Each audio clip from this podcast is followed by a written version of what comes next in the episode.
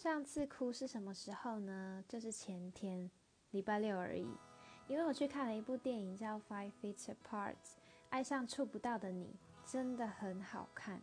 老实说，一开始我是排斥的，看预告我没有特别的被吸引，而且也觉得说生病爱情故事真的太多了，感觉拍到没梗了。但完全不一样，他看了十分钟之后，我就把它列入到我爱片，就是特别喜欢，然后就青少年纯纯爱那种。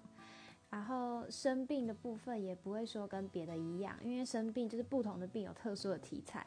原本以为我自己不会哭，但没想到我一哭就哭了五遍，最后还抽搐抖到爆的哭。